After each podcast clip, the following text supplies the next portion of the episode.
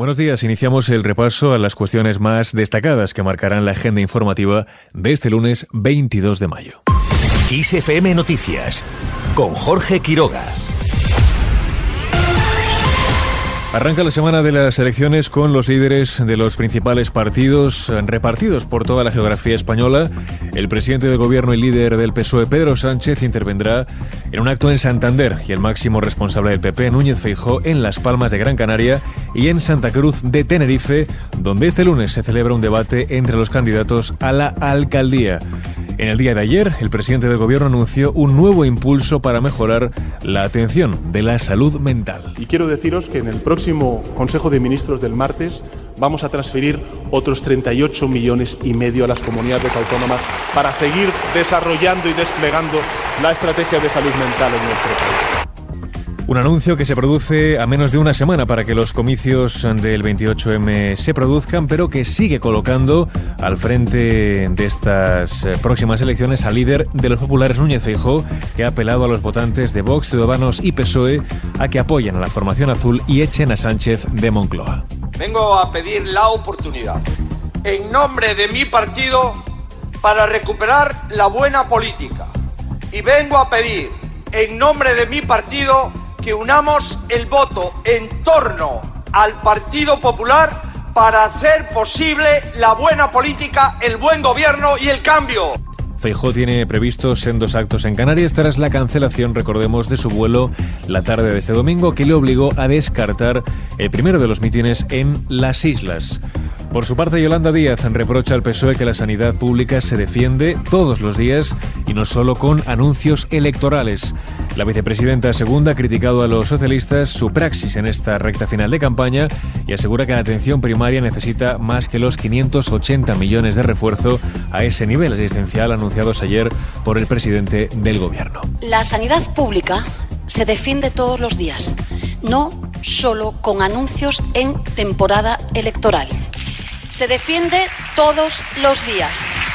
Y la sanidad pública, hoy que vamos a materializar a través de las comunidades autónomas una inversión que ya está en nuestro presupuesto general del Estado de 580 millones de euros, esto fue lo que aprobamos, como sabéis, en diciembre, se va a materializar a través de las comunidades autónomas, tiene deficiencias graves. Y desde Unidas Podemos han advertido del peligro de la petición de ilegalización de Bildu pedido por la presidenta madrileña Isabel Díaz Ayuso. Escuchamos ahora las palabras de la líder de la formación morada, Yone Belarra se van a quedar en Bildu, después van a ir a por los catalanes y después quiénes vamos a ser los siguientes, quiénes vamos a ser los siguientes, porque saben perfectamente que con nosotras y con nosotros no van a volver a gobernar en el Estado en una buena temporada. Los partidos afrontan así la última semana de campaña electoral antes del 28 de mayo. Vamos ahora con otras noticias. Los funcionarios de justicia inician una huelga indefinida.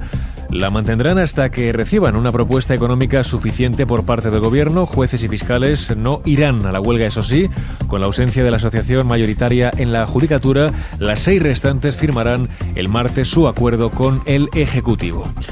En clave internacional, los griegos apuestan por continuar con el conservador Mitsotakis.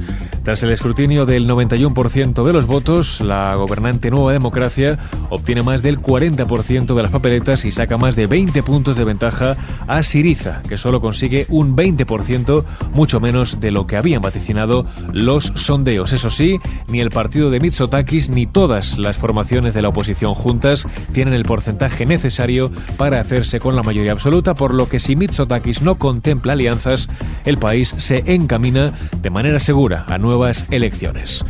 En otro orden de temas, Rusia accede a abordar medidas para reunir a los menores separados de sus familias por la guerra en Ucrania. Así lo informa la ONU, que indica que desde Moscú hay una plena disposición a desplegar este plan conjunto para que las niñas y niños regresen con sus progenitores. Vamos ahora ya con baloncesto. El Real Madrid se proclama campeón de la Euroliga. El conjunto blanco logra su undécimo título en la máxima competición continental tras derrotar por 78-79 al Olympiacos griego en la final disputada en Kaunas. La aparición de Sergio Rodríguez y una canasta a falta de tan solo tres segundos de Sergio Yul han permitido la remontada de los de Chus Mateo.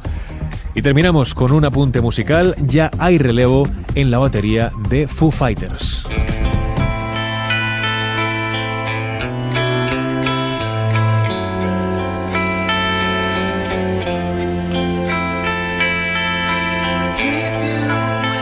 Desde que la banda confirmó en enero que continuarían haciendo música tras el repentino fallecimiento de su batería Taylor Hawkins en marzo de 2022, sonaron varios nombres para relevarle en los directos. Tanto Matt Cameron de Pearl Jam como Rufus Taylor, hijo de Roger Taylor de Queen, negaron las especulaciones sobre su vinculación a Foo Fighters y ahora se ha confirmado que el nuevo baterista de la banda será Josh Freese.